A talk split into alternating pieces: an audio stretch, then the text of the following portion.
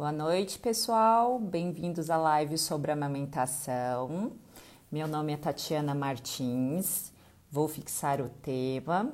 Aproveitem, compartilhem com os amigos e familiares. Deixem suas questões nessa caixinha de interrogação. Vou fixando o tema então, enquanto eu aguardo a doutora Carla Nicolini. Então, estou fixando o tema.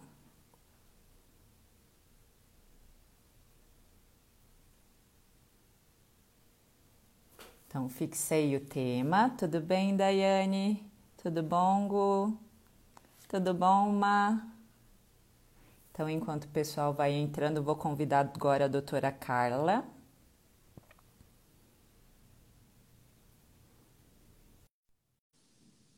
Tudo bom, Tereza? Oi, Tati. Oi. Tudo bom, Carlinha? Tudo bem, e você? Tudo bem, então o pessoal está entrando. Eu vou aproveitar então para começar a me apresentar, para apresentar a doutora Carla, enquanto o pessoal vai entrando. Então, meu nome é Tatiana Martins, eu sou pediatra e gastropediatra, formada pela Unicamp, e hoje eu tenho o prazer de trazer uma amiga pessoal, excelente profissional, doutora Carla Nicolini. Eu vou pedir para que ela se apresente. Oi, boa noite. Boa noite a todos. Boa noite, Tati. Obrigada aí pelo convite. Eu, eu sou pediatra, né? Meu nome é Carla Nicolini, eu sou pediatra e sou consultora em aleitamento materno e também trabalho com laser terapia de baixa intensidade em algumas complicações do pós-parto e da amamentação. E também faço atendimentos domiciliares tanto na consultoria em amamentação quanto na pediatria também em geral, né, puericultura, faço as consultas de rotina. E, e também faço pronto-socorro, enfermaria e trabalhei é, bastante aí com a doutora Tatiana, né? Ah, então excelente. Então vamos iniciando nossa live. Hoje nós falaremos a respeito da amamentação, das dúvidas frequentes. Então, para começar a contextualizar a importância desse tema, então a amamentação é extremamente importante. Então, a maioria das pessoas conhece os benefícios tanto para o bebê, quanto para a mãe, quanto para a família. Agora, em termos de prevenção de doenças, nem sempre a gente tem a dimensão do quanto isso é importante. Então, segundo uhum. dados da OMS, é, cerca de 12% das mortes em crianças de 0 a 5 anos, elas poderiam ser prevenidas por ano se nós estendêssemos esse aleitamento materno para níveis universais. Em países em desenvolvimento, como o Brasil, nós poderíamos poupar por ano cerca de 820 mil mortes. Então, assim, é muito importante essa prevenção. Então, o leite materno é o melhor alimento para o bebê, então, do nascimento até dois anos ou mais. E ele precisa ser incentivado. Então, assim, quanto mais nós incentivarmos as mães, fortalecemos esse vínculo, esse, essa rede de apoio, então, para a família, mais sucesso nós teremos realmente na prevenção e na promoção de saúde, que é o nosso objetivo. Então, para começar também o nosso roteiro, eu vou falar de uma das questões que foi muito, frequ... muito frequentes, então, assim, que vários pacientes perguntaram, que é a respeito de se o leite materno, se ele pode ser fraco. Então, uhum. essa questão do leite fraco, então, normalmente ali decorre, assim, de uma falta de informação. Leite materno, assim, nunca é fraco, então ele sempre é um excelente alimento para o bebê, mesmo em mães que têm algumas carências nutricionais específicas, então ele tem inúmeras qualidades, então, desde o colostro, que é uma vacina natural para o bebê, então, que tem inúmeros anticorpos, até o leite é, de transição, leite maduro, que aí tem mais gorduras, nutrientes, então sempre vai ser um leite forte. Outra questão que as pessoas associam que o leite às vezes pode ser fraco é o choro do bebê. Então, o que, que acontece? Os bebês choram, os bebês não choram somente por fome. Então, o bebê chora quando está com fome? Pode chorar. Mas ele pode chorar quando está com calor, quando ele está com frio, quando ele está com cólica, quando ele está incomodado, quando tem xixi, quando tem cocô. Então, são N fatores que fazem o bebê chorar. Então, nem sempre todo choro vai ser de fome. É. E oh. até, Tati, que você falou, né, é legal complementar, porque assim, a primeira coisa que você falou é falta de informação, e é falta de informação mesmo. É difícil um profissional também virar para a mãe e falar assim: não existe leite fraco, minha filha, se vire. E não orientar, né? Então, às vezes fica, elas ficam na dúvida, porque é, uma, é um momento muito complexo de tanto aprendizado aí para amamentação, mas aprendizado também de lidar com uma criança real. Então, é muito importante, assim, esse trabalho que você está fazendo, né? De informar, instruir cada vez mais, porque fica fácil virar e falar, ah, não tem leite fraco. O seu leite é... E a mulher está lá passando por várias dificuldades, né? Então, Sim, e por isso que é importante essa rede de apoio, essa informação do pediatra, procurar ajuda. Então, não é só o pediatra. Então, as consultoras de amamentação, tem várias consultoras que não são médicas e são excelentes profissionais. Então, elas uhum. sabem a pega, a correção, a como instruir a mãe, como fortalecer realmente esse vínculo com o bebê. Então, tem N fatores que vão é, realmente influenciar nesse sucesso da amamentação. Então, uma outra questão que eu acho interessante que a gente converse, então, com as mães que acabaram de ter bebê, que tem essa expectativa em relação a se o, o leite está fraco, se está sustentando, é a questão do tamanho do estômago do bebê nos primeiros dias de vida. Então, às vezes a gente não sabe que o estômago do bebê ele é muito pequeno até o primeiro mês. Então, nesse primeiro mês de vida, ele vai aumentando progressivamente de tamanho, mas para vocês terem uma dimensão do que eu estou falando, por exemplo, no primeiro dia, esse estômago tem um tamanho mais ou menos de uma cereja, uma cereja bem pequena, em torno de uns 5, 7 ml. Aí, por exemplo, no terceiro dia, ele já cresce um pouquinho, ele já aumenta um pouquinho de tamanho, tem um tamanho aproximadamente de uma noz, que aí tem em torno de uns 22, uns 27 ml. Aí depois, em torno de uma semana, ele já está um pouquinho maior, do tamanho de um pêssego pequeno, então aí já tem em torno de uns 40, 60 ml. Com um mês de vida, onde que tá, amor? Vou mostrar para vocês qual que é o tamanho do estômago de um ah, bebê. Ah, você tem os, os... Tenho. Não, tenho com... Não estou enxergando. Ah, aqui, ó. Então, meu marido pegou para mim. Então, com ah, uma tá, semana de vida, o tamanho do estômago do bebê é do tamanho de um ovo. Então, desse tamanhinho, o tamanho do estômago de um bebê. Então, vou colocar do lado do meu rosto para ter noção da dimensão. Então, e só assim, com um mês, né? Com um mês de vida. Então, cabe em torno de uns 80, 120 ml. Então, é pequeno mesmo. Então, o bebê mama várias vezes, ele precisa também dessa questão da sucção, não só pela questão nutricional, então do carinho, do afeto, do apego, da sucção não nutritiva que a gente vai falar mais a respeito.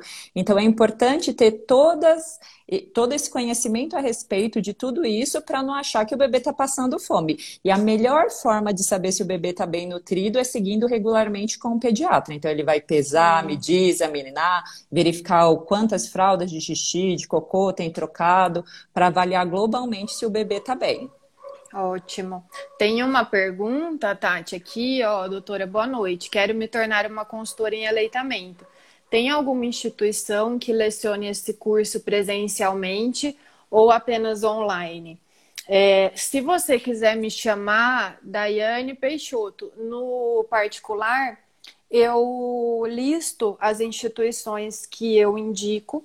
Tem muitos cursos sobre isso, mas é claro, como tudo na vida, né? Tem uns que são os top, né? tem um, um órgão que é internacional e, e tem algumas, algumas instituições aqui no Brasil que tem o certificado internacional. Então, é, é sempre indicado esse, se você quiser, para começar, assim, ter pelo menos um curso na área de saúde, né? Algum, alguns cursos ainda nem tem isso de requisito. E assim, ao meu ver, eu acho um, um, uma, um absurdo. Porque a gente trabalha com o corpo humano, fisiologia, anatomia, tudo isso, né? E então tem as listas aí, depois eu te mando no particular. E se você quiser mais informação, informações de outros cursos, até também para complementar laser terapia, essas coisas também eu te mando. E na época agora da pandemia, eu não sei, o meu foi presencial, e ainda mesmo fazendo um curso presencial, eu indico também que faça estágio, porque não só o, cur o curso, assim, ele não tem muita coisa, é, pra, a prática é muito rápida, na maioria das vezes. E então eu ainda fiz estágio, e hum, agora com a pandemia eu não sei como é que tá né? Então você precisaria entrar em contato, mas eu passo lá e você entra em contato e vê, tá? Então, e, ótimo. E, ah, outra coisa que eu lembrei também, tem, tem pós-graduação também em aleitamento materno. Ah, então ótimo, Carlinha. Então, excelente informação. Quem tiver mais dúvidas a respeito, entre em contato com a doutora Carla. Me, me manda mensagem que aí eu passo tudo no direct. Tem é, curso da Sociedade Brasileira de Pediatria em aleitamento materno. O da Sociedade Brasileira é, é online, é EAD. Mas para formação, para formação mesmo de consultora, é, geralmente é presencial, não sei como é que eles estão fazendo agora. E ainda mesmo assim, com o curso, tem que ter um estágio aí, porque fica pouco. Então, temos outra dúvida, Carlinha. É, enquanto meu filho de nove meses mama no seio ou na mamadeira, posso deixar ele balançar chocalhos? Enquanto meu filho mama, se ele pode balançar chocalhos? É, chocalhos. Se ele pode brincar enquanto ele mama? Sim. Pode. Pode, isso não interferindo na mamada, né? Ele sendo, ele não ficando distraído, porque dependendo da idade, conforme o bebê fica mais velhinho, ele fica bem é, curioso com o ambiente e às vezes acaba atrapalhando a mamada. então a mulher sempre, a mãe tem que sempre puxar ele para garantir uma boa mamada, isso em qualquer época, né, da, da vida, para que ele se desenvolva bem. Mas pode, não tem problema nenhum. Então, uma outra questão da Maísa Martins é como saber se o bebê está fazendo sucção do leite e não mamando no peito. Eu acho que ela quis dizer fazendo uma sucção não nutritiva, nutritiva ou se ele está fazendo nutritiva. uma nutritiva. É, sempre assim, é, uma sucção efetiva, né? É quando o bebê faz a pega correta, ele vai. A pega é o jeito que a criança bocanha a areola. A areola é aquela parte mais escura da mama, não é o bico, né? É aquela faixa mais escura. Então, quando ele abocanha a areola, e tem depois alguns sinais que a gente até vai falar também, né, sobre, sobre pega, Tati. Ele começa a fazer uma, uma movimentação com todo esse sistema aqui da, da, da, do crânio, né? A gente chama sistema estomatognático. Toda essa musculatura, esses ossos, tudo é uma movimentação circular, faz umas goladas grandes, demoradas e você consegue até ouvir deglutir, você consegue ver aqui a gargantinha, sabe? É, ouvir a deglutição, são, são goladas mais demoradas. Ele suga, suga, suga, dá um tempinho, aí volta, suga, suga, suga, dando goladona grande, engolindo. Isso é, é uma das coisas que a gente vê numa sucção nutritiva. Agora, quando ele começa a, dar umas bem rapidinhas, assim, é, mais de 10, bem levinha, isso a gente chama de sucção não nutritiva. Vai leite também para ele, claro, mas ele não está esvaziando a mama, né? Então, isso é o que o pessoal fica falando de chupetar o peito. Acho que, era que também que é extremamente dizer. importante para é... o desenvolvimento neurológico. Sim, então, essa é sucção não importante. nutritiva, ela também é importante. Então, essa questão de, ah, ele está fazendo peito de chupeta. Não está fazendo peito de chupeta. Chupeta que veio chupeta desse que veio relaxamento pra... é. do bebê pela sucção não nutritiva. Então, é o contrário, né? A chupeta que está realmente fazendo a vez do peito que está faltando. É, e... e ainda assim, é, é uma é uma cópia mal feita, né? Sim, com vários malefícios. Que, a chupeta que veio para substituir e essa sucção não nutritiva, ela é, faz parte mesmo do desenvolvimento e a criança que ela é amamentada no peito, a, a, amamentação exclusiva até os seis meses e aí depois prolongada lá com a, com a alimentação complementar, ela já tem o, a demanda de sucção dela, né? De cada fase que isso o bebê precisa. Já uhum. tem, com a, com a amamentação, ela já tem sanado essa, essa necessidade. Uhum. Tem outra pergunta aqui, ó, Tati, Camila de Luca. Eu amamento livre demanda e ainda complemento com fórmula, 60 ml. Bebê prematuro de dois meses. Como fiz mamoplastia, tem uma produção baixa de leite. Como saber quando e quanto aumentar a quantidade de fórmula? Então, Camila, isso daí você vai precisar ser seguida com profissionais capacitados com a, é, é, em aleitamento materno. É, isso não tem como eu te responder aqui, entendeu?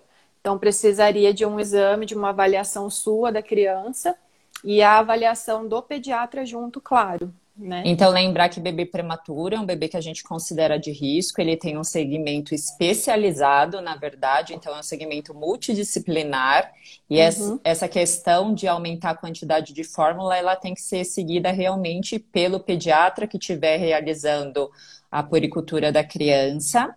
E o seio e... materno é sempre sob livre demanda, então você está livre para aumentar o seio materno o quanto quiser e o quanto o bebê puder mamar é melhor para ele. Agora a questão da fórmula aí tem que ser individualizada pelo pediatra. Sim.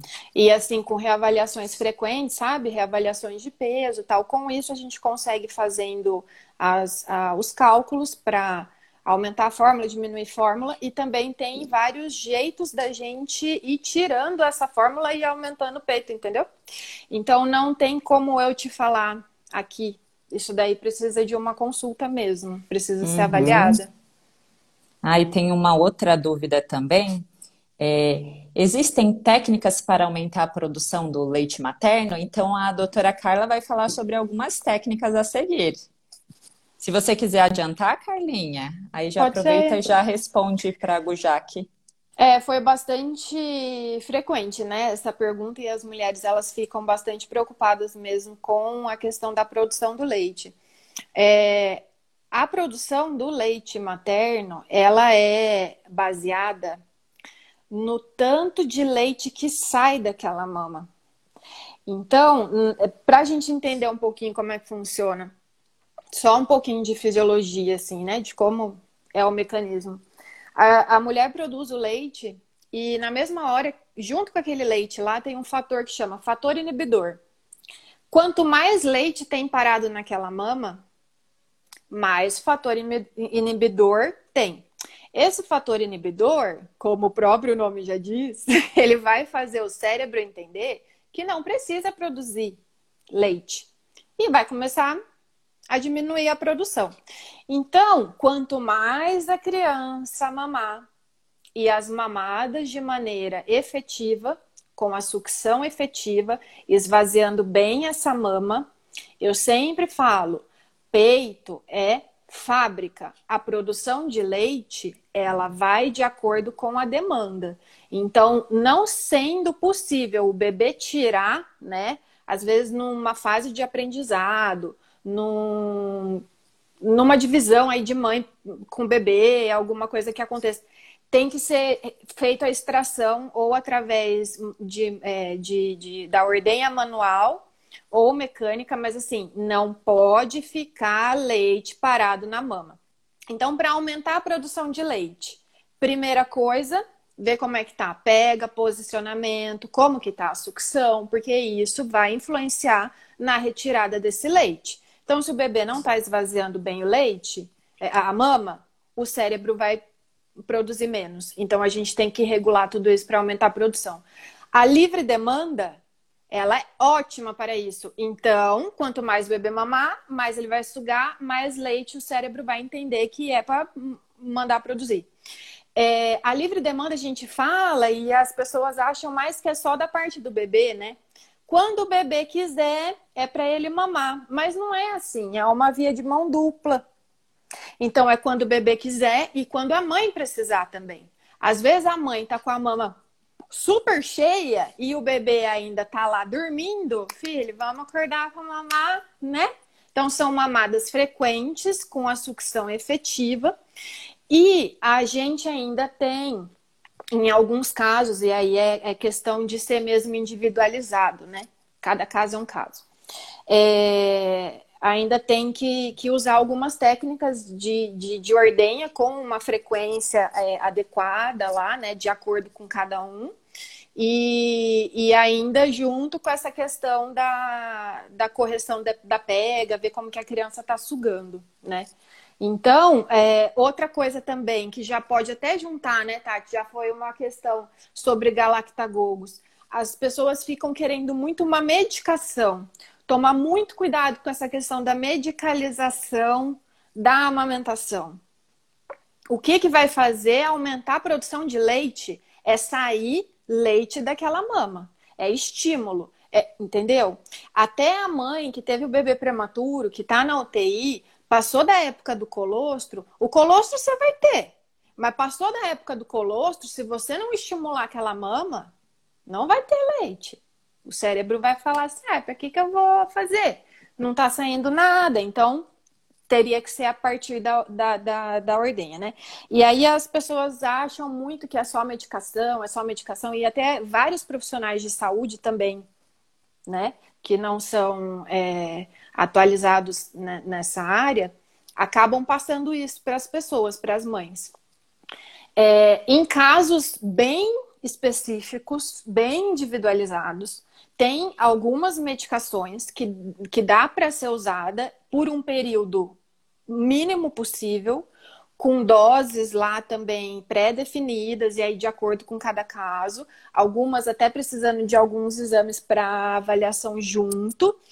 E outras também medicações, ó, que eu tô vendo aí muito serem prescritas ainda por obstetras até, tá? Que já teve carta de laboratório pedindo, pelo amor de Deus, para não prescrever. Porque os galactagogos têm, é, eles têm um efeito colateral que aumenta a produção do leite. Não é o efeito dele mesmo, né? Ele não foi feito para aquilo.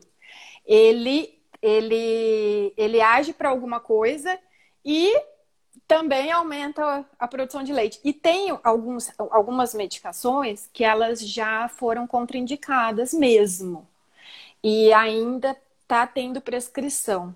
É, Por exemplo, alguns... aquele antidepressivo é, famoso. alguns, alguns, antidepressivos, alguns, alguns, algumas medicações que são né, de sistema neuro, neurológico. Não é. Né? O laboratório falou: não façam isso. O laboratório fez uma carta. Acho que o ano passado que o laboratório é, publicou essa carta. Não sei nem se você publicou também no seu Instagram, Tati. Publiquei, publicou, publiquei. né? É, então. Então tem, tem algumas, tem algumas medicações que podem ser usadas, mas assim, de qualquer forma, o que vai definir produção de leite é o quanto de leite que sai daquela mama. Então, como que aquela mama é estimulada? Aí a gente consegue também fazer com técnicas de ordenha para ajudar, né? Mas é sempre assim, não vai ter uma mágica, não vai ter um remédio que vai fazer isso por você. E nem alimentos, alimentos é, é, ou líquidos, né? Chás ou comida, essas coisas não são, não tem nada cientificamente comprovado que aumente a produção de leite. Então, respondendo também uma questão da Lari Calil, ela perguntou até quantos anos o bebê pode ser amamentado. Meu bebê tem um ano e nove, mamba ainda. Que bom, Lari. Então, parabéns. O bebê ele pode mamar a recomendação da Sociedade Brasileira de Pediatria até os dois anos ou mais e não tem limite de idade. Você e o seu bebê vão decidir individualmente quando que esse processo vai parar. Então, parabéns que você já está com um ano e nove meses de aleitamento materno. A partir dos seis meses, se a criança for um bebê de termo e sinais de prontidão, iniciar a alimentação complementar, mas não tem limite. Então, aí assim vocês vão conversar com o pediatra a respeito, mas fique tranquila que você está indo super bem. É. E a Daiane também escreveu um pouco mais. A informação sobre a amamentação é muito importante. Eu sofri muito no início e por pouco eu não desisti de amamentar meu filho. Hoje meu bebê tem nove meses e é um besomorso. É um, Deve, um, um bezerrinho. Um bezerrinho. Parabéns. Então, ó, se tivesse desistido, teria me arrependido, pois tenho muito leite até hoje. Então, a, o, o, principalmente assim, o que pega muito é o começo, sabe? É, a minha história também é assim. É, eu já fiz até vários posts sobre isso no meu Instagram e também fiz algumas lives.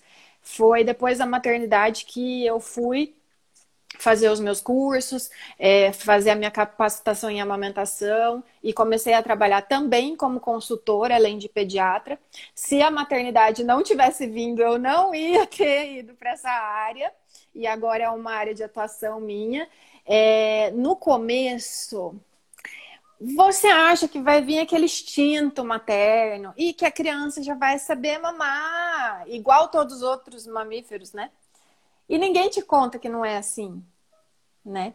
Então. Mas hoje nós estamos aqui para contar. É, a gente está tá aqui para contar. Hoje a gente agora com esse trabalho, né? De formiguinha, hoje tem mais informação sobre isso. Então, realmente é muito complicado, principalmente no começo, que é essa questão do aprendizado, né? É igual a, é, aprender a dirigir. Quando a gente vai aprender a dirigir, é difícil. Tem um monte de coisa que a gente tem que prestar atenção. Aí a gente acha, às vezes, meu Deus, não vou conseguir. Não vou conseguir, não vou conseguir fazer aquela baliza de jeito nenhum. Não vai, não vai rolar. E aí depois vai, a gente dirige no automático, né? Para amamentar, tem que aprender. Mãe e bebê. E a maternidade também é um aprendizado dia por dia, a fase por fase, né? Aí tudo isso junta. Então é Exatamente. bem, bem complexo. Outra questão que também perguntaram bastante a respeito de se amamentar dói. Então, assim, falando se amamentar dói, se não dói, hoje eu tô com a doutora Carla, que é consultora em aleitamento materno e não me deixa mentir. Então, amamentar não é para doer. Se está doendo, tem algo que não está correto. Então, uhum. tem que uhum. ser avaliado individualmente. Às vezes, não é só questão de pega. Então, às vezes, o bebê tem uma anquiloglossia, tem uma língua presa, às vezes, tem uma outra alteração, é uma veda que não está correta. Então, tem N fatores. Não é só a questão da pega pega. Então, também existe essa questão da pega correta, mas tem vários fatores que influenciam. Então, assim, eu vou falar bem superficialmente em termos gerais, porque a doutora Carla, inclusive, fiquei sabendo que trouxe uma bonequinha, né, doutora Carla? Ela tá mo para mostrar, então, algumas técnicas é feia, de amamentação. Tá, gente? Mas é assim mesmo. ah, excelente.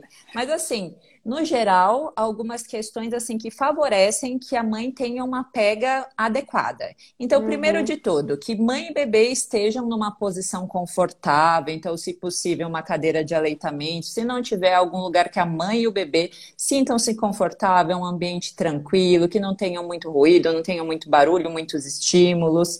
De preferência, então, assim, a mãe já sentada nessa posição confortável, aproximar o bebê, então, lentamente. Então, o bebê tem que estar próximo da mãe, a cabeça e o corpo do bebê, eles precisam estar alinhados para o bebê abrir bem a boca. Se a gente às vezes recomenda esse estímulo tátil, então, a boca do bebê na mama da mãe. Então, ele abre bem essa boca, como a doutora Carla falou, ele não abocanha só o mamilo, ele abocanha o mamilo e a auréola, que é a parte mais marronzinha do seio materno.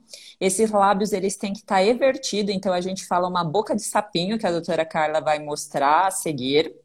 E o queixo do bebê, preferencialmente, encostando na mama da mãe. Então, assim, tem várias realmente formas de você incentivar que a pega esteja correta, mas a gente só sabe se está correta se um profissional avaliar. Então, precisa passar em consulta e essa mamada precisa ser assistida. Então, tem que ser mostrado ou para o consultor ou para o pediatra, para quem estiver acompanhando realmente esse processo da amamentação, para ver se está tudo certo. E, é, aí e vou... até, Tati, pode falar. Não, iria pedir, inclusive, para você demonstrar que a nossa próxima questão a seguir é como, como fazer para ter essas técnicas e posições corretas para amamentar. E até que você falou, né? Às vezes tem mãe, raridade, mas às vezes aparece. Mãe que tá, que a criança tá pegando errado e não tá sentindo dor. E raridade também, não machucou a mama. Mas aí o que, que acontece? A criança não pega peso, né? Não ganha peso, não se desenvolve. Porque se ficar só ali, ó, mamando o bico, Não adianta. Geralmente, uma, uma pega é, inadequada gera também dor, gera trauma, né? Mas às vezes não, em poucas, mas aí a criança ela não pega o leite, ela não esvazia a mama direito. Então pode fazer a criança não ganhar peso e aí a mãe não produzir leite direito, né? Porque não está esvaziando.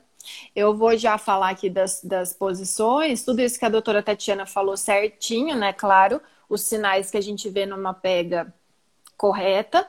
É, até aqui tem outro comentário da Marina, tomava chá da mamãe. É, não é recomendado. Assim, não é, opa, desculpa, falei errado. Não é comprovado cientificamente, né? Mas não, não tem problema tomar. E parabéns para a Lu Medeiros e para Vandiel Marinho. A Lu falou que a amamentação foi o melhor para ela e a Vandiel Marinho falou que ela está muito feliz, que ela tem é, o bebê tem 45 dias, com muita luta, insistência e paciência, é. estão no, no aleitamento materno, então parabéns para as duas, excelentes exemplos. Então eu vou, vou baixar aqui um pouquinho a, a câmera. Eu não peguei, eu ainda tenho um avental, mas eu não peguei o avental porque, sei lá por quê. Então, aqui tá a Bia, né? Eu uso, eu usava, né? Agora eu não uso muito mais por conta da pandemia, mas para orientar os pais. Quando a doutora Tatiana falou da grande boca, da gente usar o estímulo mesmo, a criança ela tem vários reflexos, né? Chama reflexo de busca, esse que a doutora Tatiana falou. Qualquer coisinha que bate assim, ó, na bochecha, ou aqui no lábio superior, ou no inferior, faz ele ou virar a cabeça para o lado do estímulo, e já nessa que vira a cabeça, ele abre a boca, buscando, né? Então, o ideal é que sempre tenha uma posição adequada, não necessariamente específica, poltrona para amamentar, mas é o que a doutora Tatiana falou, um ambiente que seja confortável, uma cadeira confortável, né?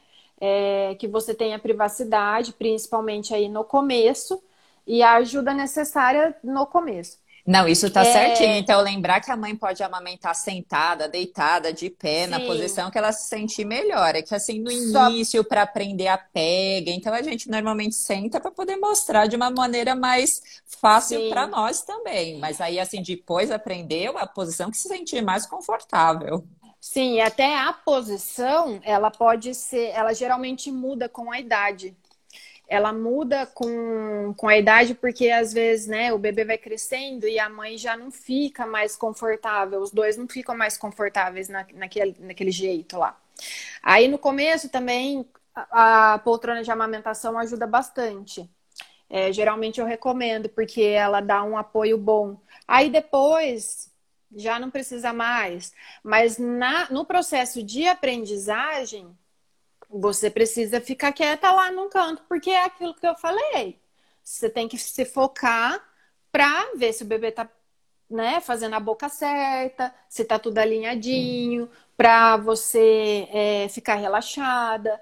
Não vai ser como as mulheres com bebês maiores, que, que só levantam a blusa e a criança não precisa nem fazer nada, a criança já mama, né? No começo não vai ser assim, tá? Porque vocês estão aprendendo. Então, é, independente da posição, que quem vai é, escolher a posição é a mãe e a criança, precisa ter as coisas que a doutora Tatiana falou. É, a cabeça alinhada com a coluna e alinhada com o quadril. Pode ser naquela posição sentadinha, a cavaleiro, né? Claro que isso aqui, gente, hoje vai ser só um, né, uma passada. Tem aquela posição a cavaleiro, a mulher sentada, pode colocar um apoio lá, tipo uma caixa de sapato, da altura de um degrau no pé. A criança tá com a cabeça, as costas e o bumbumzinho apoiado. Ela vai apoiar aqui, porque eles são molinhos, não tem apoio aqui, né? Ela vai apoiar as costas da criança e a cabeça com uma mão. E a criança, na altura da mama, né? Ela vai oferecer sempre a mama em qualquer posição. Ela oferece a mama com a outra mão fazendo um C. Nunca com aquela mãozinha de tesoura, sabe? Que as mulheres também às vezes fazem isso.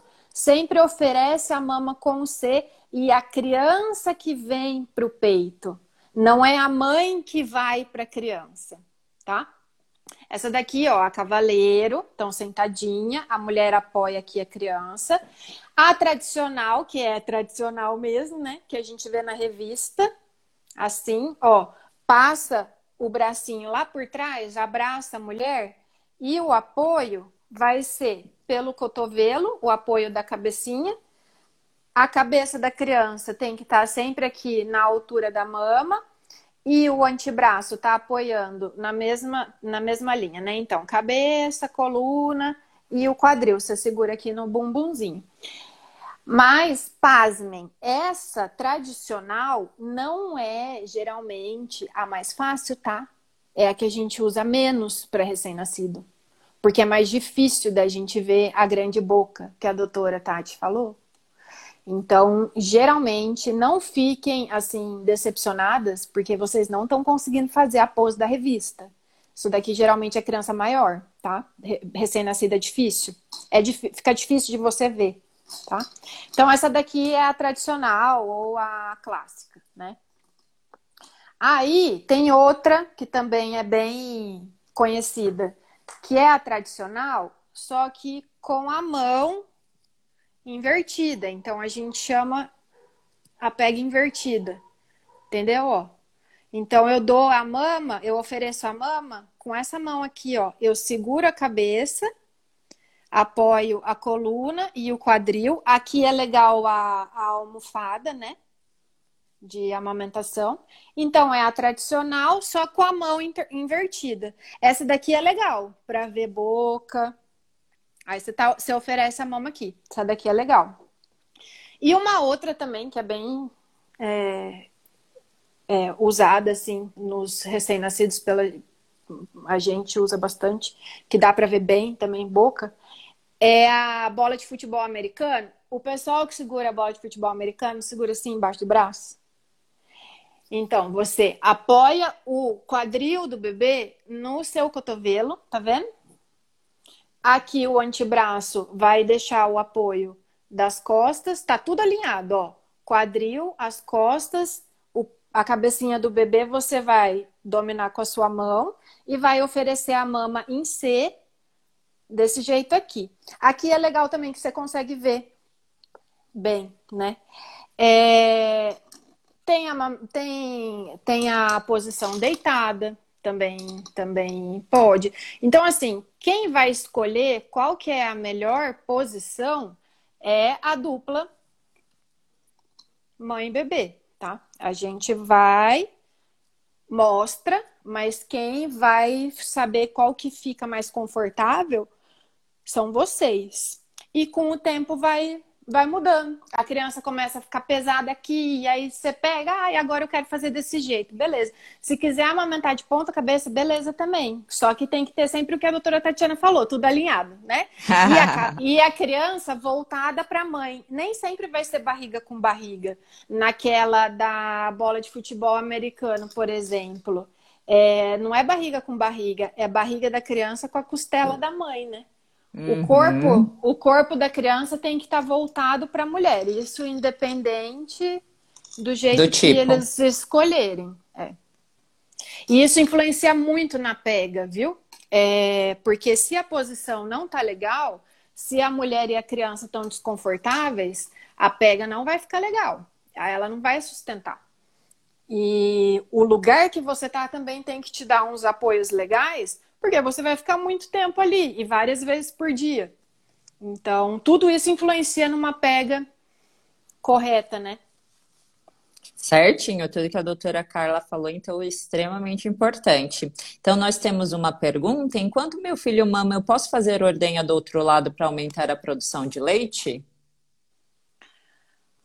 Poder até pode, mas mas se ele está é mamando, você já está ele... estimulando a produção. Então você, você pode tá fazer ordenha para armazenar esse leite. Você vai voltar a trabalhar, você quer ter por exemplo, uma liberdade maior, quer oferecer esse leite num copinho depois para o seu filho, então você pode fazer, mas é que aí, é. assim, nesse momento da mamada já tem essa liberação do hormônio ocitocina, ocitocina. já vai realmente trabalhar, então a prolactina já vai estar tá aumentando essa produção de leite, então já vai ter todos esses fatores que já vão estar tá realmente fazendo esse mecanismo. Então Dos não precisa aumentar lados. muito além disso. Bilateral, e exatamente. E outra coisa, aproveita que você está amamentando para você curtir o seu filho naquela hora, entendeu? Ainda vai ficar preocupada de pegar e ordenhar o outro peito, sabe?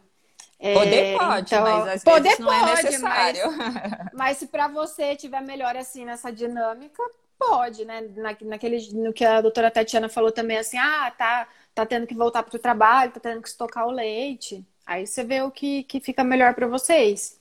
Mas o hormônio está sendo lançado para os dois lados. E aí o ideal seria que você curtisse ali a amamentação naquela hora, né? E outra pergunta também da Gujá, que é durante as mamadas costumo sentir muita sede. É sinal que estou bebendo pouca água? Não, a gente sente mesmo mais sede durante as, a, a mamada, porque o corpo, ele tá sendo sobrecarregado, né? Você virou uma fábrica de leite mesmo, literalmente. Então, assim, a mulher sente mais fome, ela sente mais água. Então, é muito importante manter uma hidratação boa.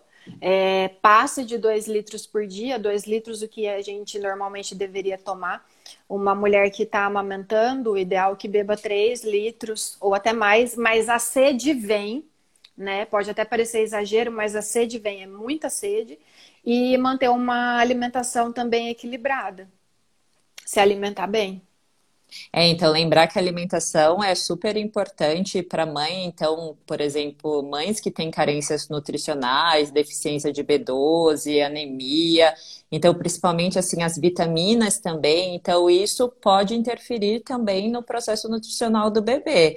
Então, aí, às vezes, essa criança precisa ser suplementada de forma individual.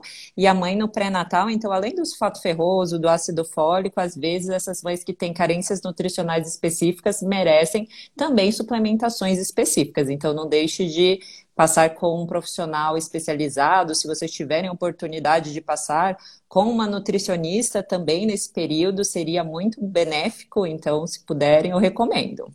É, e tem as nutricionistas materno-infantis também. Agora. Exatamente. Já então, até desde a gestação elas atendem.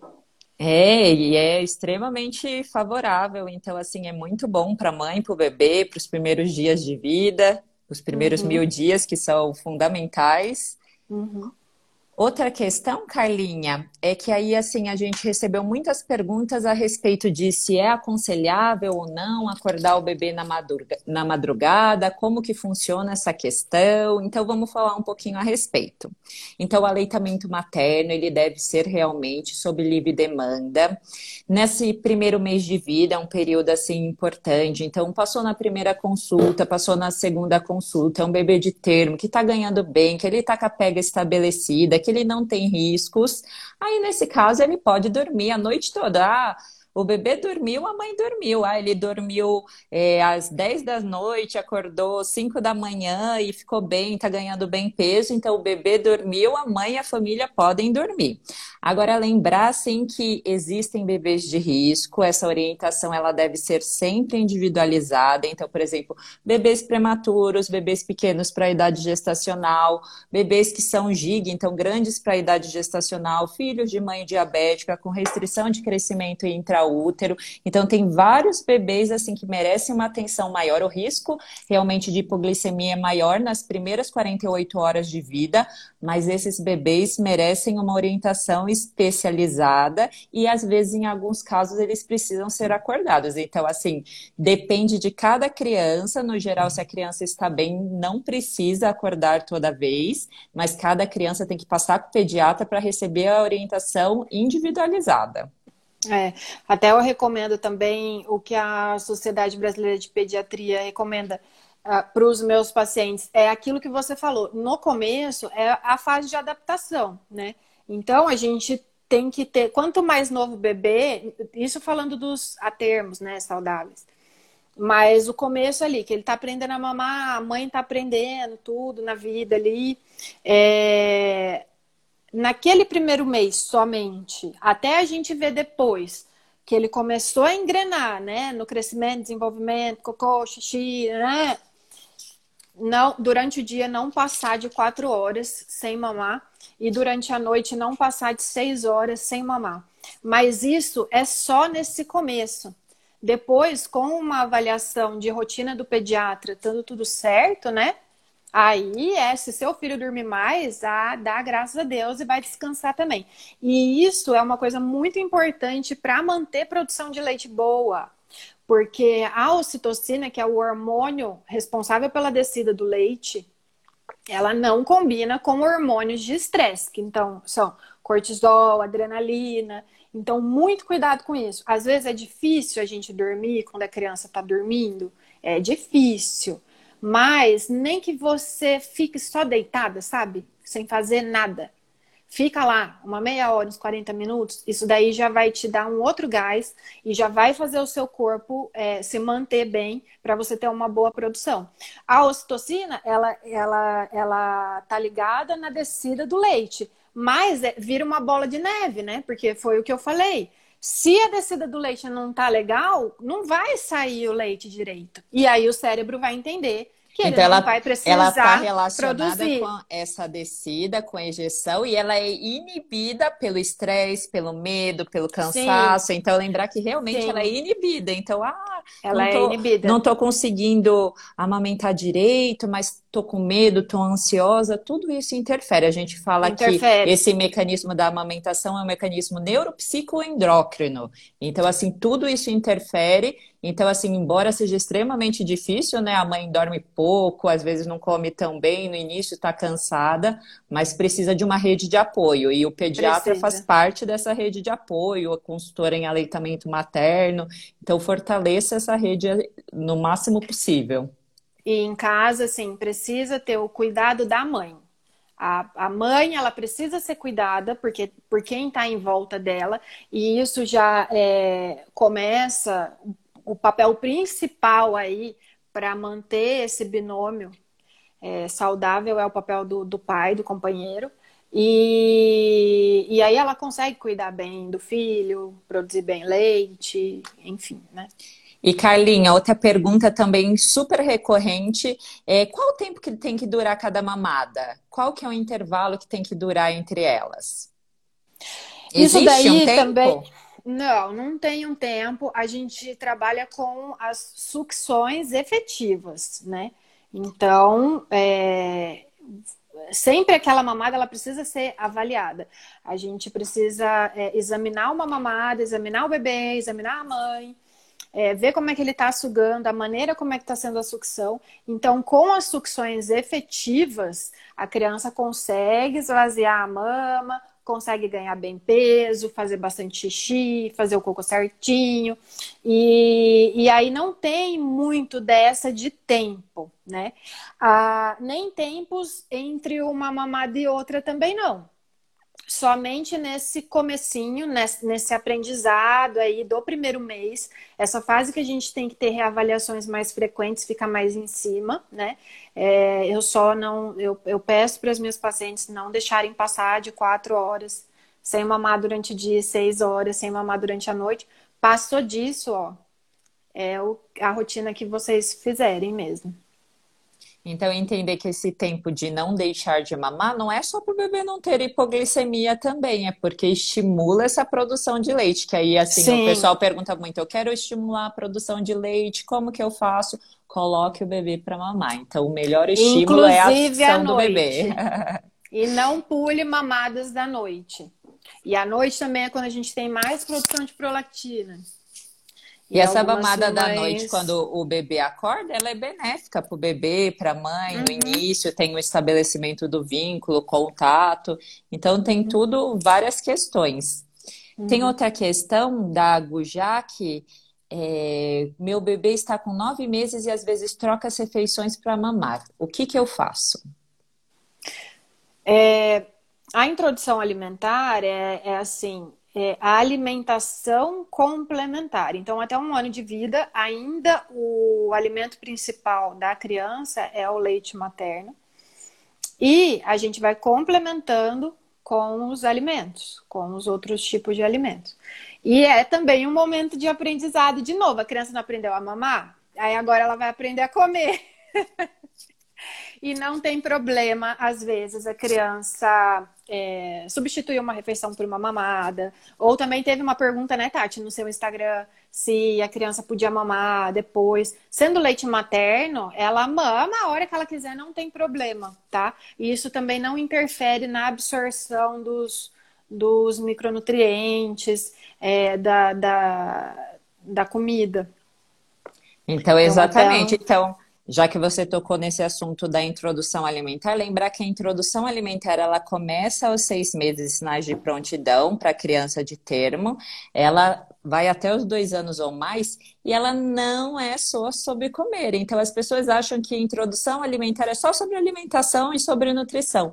E não é, é sobre um desenvolvimento neuropsicomotor. Então, assim, é muito amplo. Isso é extremamente amplo, é uma fase de, ampli, de aprendizado dinâmico, de desenvolvimento neurológico, cognitivo. E mais então é muito mais. Mãe precisa de paciência. O leite materno, então, é um excelente alimento. E nesse caso, se você está notando que é algo recorrente, não deixe de conversar com a sua pediatra. Mas assim, Sim. tenha paciência que é recorrente e é frequente não só no seu bebê, em vários outros bebês.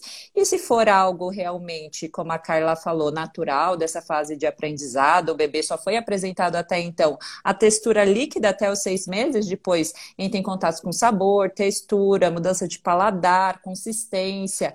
Aí, assim, tem toda uma forma dessa introdução ser positiva e benéfica, tanto para o bebê quanto para a família. Não deixe de conversar com o profissional que você segue.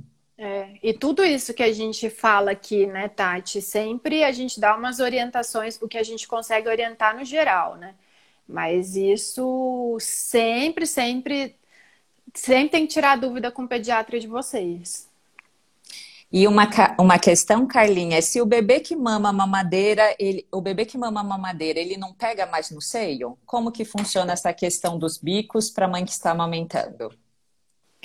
Para quem quer amamentar e não ter complicações com a amamentação, não é recomendado o uso de bico artificial. E isso tanto chupeta, mamadeira, também os aqueles bicos intermediários, né, aqueles bicos de silicone também são considerados bicos artificiais, porque não é mito, isso daí já é comprovado e tem revisões e revisões de artigos que mostram que os bicos artificiais levam à confusão de bico e ao desmame precoce, né?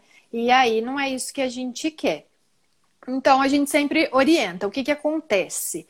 Quando a criança ela mama na mamadeira, ela faz um movimento totalmente diferente do movimento que ela faz quando ela está no peito da mãe. É um movimento simples que mexe uns três músculos só, pronto, acabou e sai um monte de leite. Né? Então, com um pouquinho de esforço, ela tem um monte de leite. Ela faz um movimento só assim de pistão com, com a boca. A gente gosta de fazer assim, né? Ó. Mexe só isso aqui e já vai um monte de leite. Na mama, ela tem que abocanhar toda ou grande parte da areola, que é aquela parte mais grossa, é como se a gente fosse mamar a mão com a boca aberta. É muito mais difícil. Mexe tudo isso daqui. Então, ela tem que abocanhar a mama e fazer um movimento assim, ó, circular. A mandíbula vai lá para frente, vai para cima, aí volta fazendo um círculo, vai para frente de novo, vai para cima. Só eu tô falando só da mandíbula, mas aí a língua mexe também, os músculos todos aqui da face, as estruturas todas do crânio e a parte da inervação. Isso tudo de propósito, né? É... E a criança não sabe a hora que ela tem que fazer esse tipo de movimento e a hora que ela pode fazer aquele movimento lá, meia boca da, da, da chupeta da mamadeira, que é o movimento de pistão, né? E é, é claro que a gente não é besta, né? A gente vai querer fazer o que é mais fácil. Aí é a confusão de bico que a gente chama. A criança quer fazer o movimento que ela faz na mamadeira, na mama, não vai sair o leite fácil, porque também o movimento, o, o reflexo de ejeção da ocitocina, né, demora um tempinho. E, e ela vai recusar o peito. Então, isso é a, a chamada confusão de bico e que não é mito, né? Tirando isso, também, como ela faz esse outro movimento, também pode levar a trauma, a infecções, né, da, da mãe. Então, a criança pode sim largar o peito, se ela mamar chupeta. Tem grande chance. Ou também, se for uma criança assim, né, você e seu filho, vocês querem amamentar por um tempo maior, não vai, vai ser um tempo menor, entendeu? Aí cada um vai se comportar de um jeito diferente.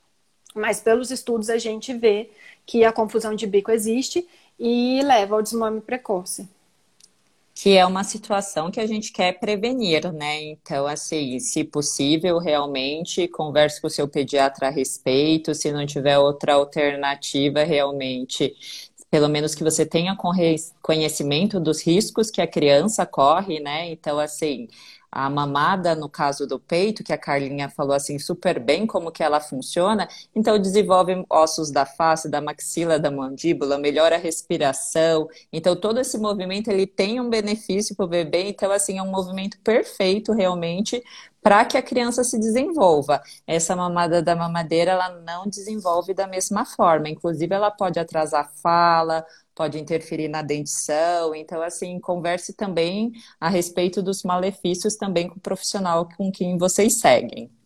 Então, uhum. eu vou aproveitar que o nosso tempo está esgotando. Tem algumas questões ainda que nós responderemos em breve, porque não vai dar tempo de responder todas as questões que foram perguntadas, mas eu gostaria de agradecer a doutora Carla por, todo, por todas essas explicações excelentes e vou pedir para que ela finalize realmente é, com tudo que ela falou, então ficou uma, uma aula praticamente, uma consultoria em aleitamento materno para vocês. Obrigada, Tati. Ó, oh, sempre que precisar, aí pode chamar, porque a gente é parceira já de live. Ou eu aí com você, ou você lá comigo. Ah, excelente. Obrigada por todo mundo que participou, por todo mundo que mandou questão. Eu sei que a amamentação ainda daria, né, ó, muito que falar. Tem muita coisa mesmo para falar, então quanto mais de informação vocês conseguirem pegar, melhor. Quanto mais informação confiável, confiável, né? Melhor. Ah, então excelente. Então, quem precisar de uma consultoria em aleitamento materno, a doutora Carla, pediatra e consultora em aleitamento, então sigam a Nucleale Oficial. E eu gostaria de finalizar, então, agradecendo a todos que participaram e até uma próxima live. Até mais. Boa noite. Obrigada, gente. Uma Obrigada, boa Tati. noite. Tchau, tchau. Boa noite. Tchau.